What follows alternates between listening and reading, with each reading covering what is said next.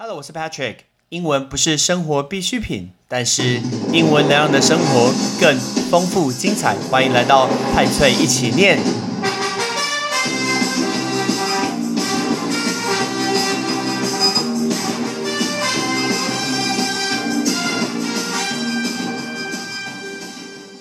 这几天天气好冷哦，你有没有带上你的暖暖包，或者是毛毛？毛毛真的很重要，头保暖好像其实就真的不会这么的冷。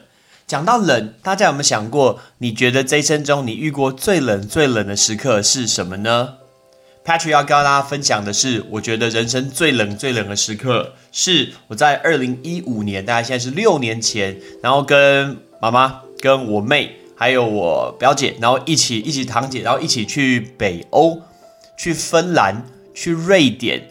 去爱沙尼亚、去拉脱维亚这些国家，然后呢，我们去芬兰有住有名的一个玻璃屋。那为什么是玻璃屋？整个玻璃屋是透明的。那那个透明这个字叫 transparent。讲到这个字很有趣，因为很多人讲到 transparent 都会觉得说，哎，我以前小时候就觉得说，哎，transparent。那个 parent 后面好像有个家长这个字，为什么这个字里面有一个家长呢？其实不是，因为那个字 trans，trans 本身就是有穿过的意思。那中间的 par 那个 par par 就是出现。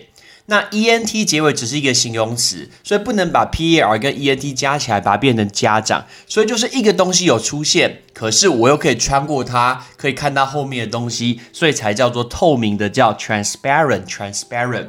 我记得那时候住在这个玻璃屋是非常有名的一个景点，芬兰好像那种呃人死前一定要去完成一件事情，就是住这个玻璃屋。感谢爸爸妈妈的支支呃支持，然后呢带我们去住这个玻璃屋，是一个很特别的经验。我跟我妹睡呃同一个房间，有两个双人床，但我记得那个双人床呢还可以往上升到最上面，然后升到最上面的时候。会很靠近那个透明的玻璃，因为这样子你就可以往天上会看到那个极光。终于讲到这个字，极光这个字叫 Northern Light。那其实极光有另外一个名字叫做 Aurora Borealis，叫 Aurora Borealis，有两种这个用法，一个叫 Northern Light 北极光，一个叫 Aurora Borealis。那我们告诉大家为什么叫做 Aurora Borealis？因为呢，它原本得到这个名字是一六二一年发生的一个事情。那它会有这个名字的用法，是因为，呃，来自于罗马的一个女神，一个日出的一个女神叫做 Aurora，所以他用了这个奥罗拉 Aurora 这个名字。还有罗马的神在北边北风的一个罗马的神叫 Baro，所以呢，我们把 Aurora 跟 Borealis 把它连起来，才会变成 Aurora Borealis。但是有时候啊，接住在很北纬度的北纬的。国家的人就会觉得，嘿，奇怪，怎么说很冷的时候会看到天上有奇怪的一个光？那科学那时候也没有办法证明。然后后来很多很多人，包括维京人，一开始是维京人的 Vikings，维京人就相信这些光是来自于死掉的少女，就是 the dead maidens。那个 maiden，maiden 就是少女的意思，所以就是死掉的少女所反射出来的光投射到人间，所以才会觉得叫做 Aurora Borealis 的。然后后面呢，甚至他觉得是呃，刚刚我们说的是维京人，对不对？那再来苏格兰人的 Scott，苏格兰觉得我们看到这种很奇怪的光，其实是在天庭天堂里面有人在打架，那是孙悟空打玉皇大帝吗？在天庭里面在打架，所以会有这种的光。那再来，爱斯基摩人的 Eskimos，爱斯基摩人觉得这些光呢是死掉的灵魂 so，。我们才刚讲完那个故事，灵魂急转弯。然后他说，为什么极光会有不同的颜色变化？爱斯基摩人相信，因为他说他们在变化的时候，就是这些死掉的灵魂在天空想要跟活生生的人、他的朋友、家人想要联络时候，他就会换成不同的颜色。那我讲到这是一个很冷的一个故事，因为那个时候我们房间里面就有那个卫浴设备，所以外面零下二十几度，超级超级冷。然后我打开热水要洗澡的时候，天哪，那感觉很难形容诶，很像那个在那种天堂那种热水冲下，感觉觉得好舒服，好舒服。听说这种房间是比较贵的，因为比较便宜的房间呢，你的房间里面是没有浴室，你还要到外面去洗澡。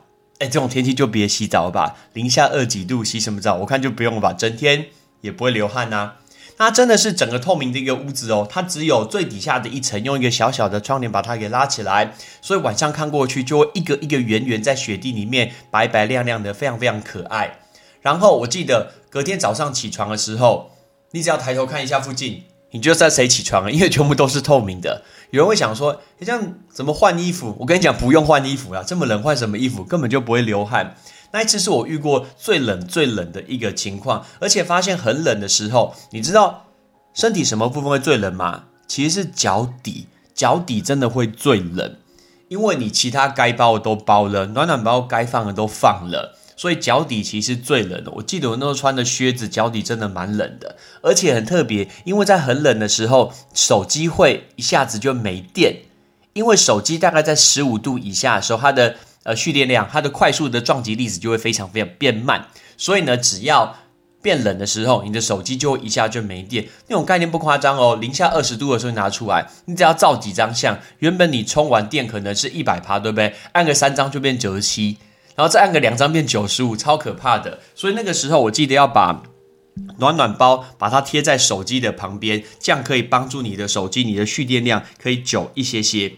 然后外面当然就是下雪嘛。我记得那一天晚上很冷的时候，我妹妹，然后她把脚架架起来，架在那个跟人一样高的雪地里面，在准备拍那个极光，超级超级难拍的。然后呢，哦，真的超冷，就真的受不了。所以呢，一大片的雪花，我们讲到雪都只会想到 snow。我们多学一个字叫做 snow flurry，snow flurry 就是雪花。其实那个字 flurry flurry。大家可以留一下，麦当劳有一个食物叫做冰旋风，叫 mac flurry mac flurry，所以其实就是像雪花一样的概念。那那一天我们运气好像没有特别好诶，只有看到一点点绿色的一个极光。当你的极光值大爆发的时候，你就会看到各种五颜六色不同的颜色。可是事实上，我们用眼睛去看的颜色，大概通常会只有绿色。但是你透过相机去拍出来，你会拍出比较多不同的一个颜色。再来，我们回到到底极光为什么会有不同的一个颜色呢？这个研究是从二零零八年开始，UCLA，right，美国的 UCLA，他们开始去确定说为什么会有这些跳舞的一个光线。我们来解释给大家听，因为极光是很多很多人的一个梦想，希望这一辈子可以看到。那这个过程呢，其实就是 solar wind，就是太阳的风。太阳的风呢，带着一些 particle，一些粒子。然后呢，今天从太阳这样子穿过地球，呃，穿过那个大气层，然后进到地球的时候，是不是中间会会有一个摩擦？当这个太阳风跟地球大气层有所摩擦的时候，那因为是磁性的关系，大家想一下磁铁，磁性的关系，它会被吸到地球的两边，就是北边跟南边。所以呢，在北边、南边会比较容易形成这种一整圈有，呃，有颜色一个摩擦的一个风。所以我们所谓的北极光跟南极光。我们来想一下，如果在北极光这样子一圈的话，有哪些国家可以看？加拿大、呃，阿斯阿拉斯加、芬兰、挪威、瑞典、俄罗斯，哎，这些其实是都有可能看到的。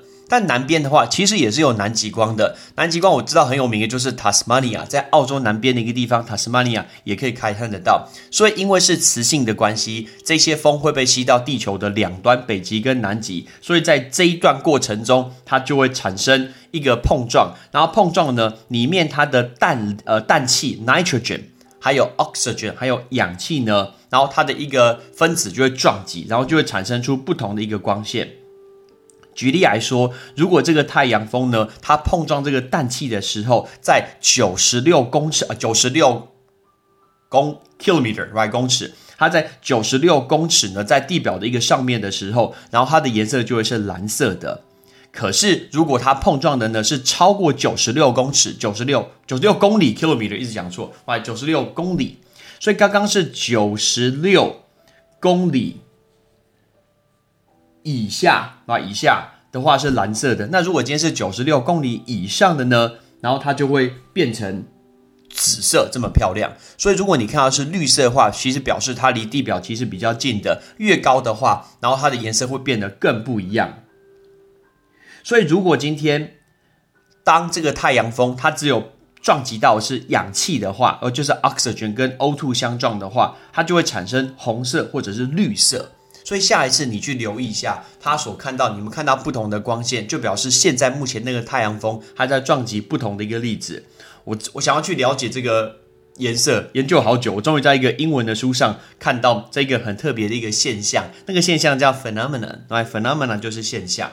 那我们刚刚讲到那个很冷很冷的概念，同时在芬兰我们也尝试了两个很有趣的活动，一个就是哈士奇拉雪橇，哎，超级超级好玩的活动，总共有六只的一个哈士奇的狗，那它总共分成中、呃前、中、后这三组。最前面那一组的狗呢，它方向感很好，它负责是找路。最后面那一组的狗，它是经验最老道的，所以通常它年纪会最大。它必须要知道说这个雪橇是跑到哪里去，速度会不会太快？转过头来看说主人还在不在？中间那两只狗是最没用的，不好意思哦，就真的最没用的。它们其实就是一边跑这样子就好了，它只要跑步就好了。而且我亲自看过。哈士奇的狗狗，它一边跑的时候，它可以一边喝水。怎么喝水？它只要低头咬雪，然后呢就可以喝水嘞，非常非常厉害。那是我觉得非常有趣的一个活动。那一个雪橇可以载一到两个人。那我们来问大家，请问哈士奇拉雪橇要怎么刹车？怎么说停？讲中文他听不懂。Stop。万一他听芬兰文呢？用鞭子抽它 不行，是马。所以呢？其实你的雪橇上面有一个卡榫，你只要往下踩，那个狗就会感觉到有一点点的摩擦力，它们就会开始放慢。但其实哈士奇狗狗它们的力量非常非常的大。我记得我第一次踩的时候，然后还没有办法制住那些狗，它力量超大，我还撞到前面那一组雪橇，真的是非常不好意思，抱歉前面的大哥大姐。完成哈士奇的一个活动之后。然后我们在一个小木屋里面喝热的苹果茶，去烤那个火炉，然后喝这个苹果茶。结束以后，我们做的是驯鹿。大家知道驯鹿跟麋鹿的差别吗？麋鹿是 moose，就是加拿大那个 moose，来那是麋鹿。可是驯鹿，大家就会想到圣诞老人，来这就是 reindeer，right？reindeer 就是一个驯鹿，驯鹿。那我记得我们在回去的时候是坐驯鹿拉雪橇。然后我们躺在雪橇里面，用躺的哦，然后用兽皮把身体盖起来，因为真的很冷。看着上面的一个月光，因为很晚了，因为冬天去的时候，其实下午大概三点就已经天黑了。然后驯鹿就慢慢慢慢的把我们拉回去。我突然想到一个中文成语，叫做马革裹尸。你知道中国古代战战士都是这样送回去自己的一个故乡的，觉得我好像出去打仗被打打死了一样。然后被马拖回去，但那时候是我人生觉得最冷的时刻。我的脑中只有一个想法是：驯鹿先生，拜托走快点好不好？你走真的很慢呢，拜托，我快要冷死，请赶快把我给拉回去。那是我觉得蛮有趣的一个活动，也是我人生觉得最冷最冷的时刻。还有一个很有趣的活动就是穿龙虾装。什么叫龙虾装？大家只知道说吃过龙虾。在芬兰有一个活动，就是去做破冰船。然后做破冰船的时候，他们会停在冰大海冰的正中间，然后他们会挖一个洞。然后挖一个洞之后，我们穿上一个颜色跟龙虾很像红色那种服装，不需要脱衣服哦，你穿毛衣呀、外套都可以。你只要把那个服装把它套上去，然后整个人就会防水，也不会怕冷。你就只要跳在那个冰里面游泳，这是一个蛮有趣的一个活动。浮在那边。很丑啦，因为人整个被包起来很臃肿那种感觉，但是真的不会冷了，而且最特别就是你全身上的衣服都不用脱掉，你就可以穿上这个龙虾装，然后跳到那个冰里面去游泳，是一个很有趣的活动。芬兰这次的行程让我尝试到很多人生最冷、最冷、最冷的一个时刻，所以这一次台湾寒流，嗯，还好啦。可是台湾其实跟很多的亚洲国家比起来算是冷的，原因是什么？因为我们不开暖气呀。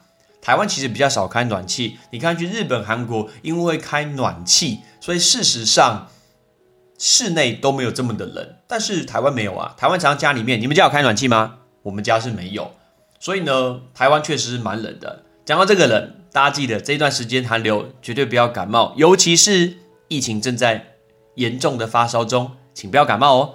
我是 Patrick，我们再来练习这五个单字。第一个，透明的；第二个。极光，第三个少女，第四个雪花，第五个驯鹿跟麋鹿。Ready？透明的 transparent，transparent。极光 northern light，northern light。Aurora Borealis, Aurora Borealis，少女 Maiden, Maiden，雪花 Snow Flurry, Snow Flurry，驯鹿 Reindeer, Reindeer，麋鹿 Moose, Moose。北欧真的是很贵，但是有机会大家去看看极光。但是问一下大家，最适合看极光的地方在哪里？绝对是加拿大的黄刀镇。诶，如果有兴趣的话，我们下次找一下我的好朋友，Shout out to Anne。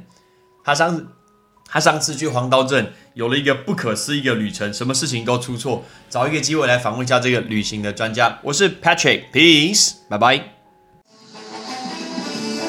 感谢你的收听。如果你今天是用苹果的手机，麻烦帮我用你的 APP 叫做 Podcast，给派翠一起念这个节目五颗星，或者是在底下可以留言分享一下你想听的一个内容，想提出的问题，对本节目的一个建议，Patrick 一篇一篇都一定会看。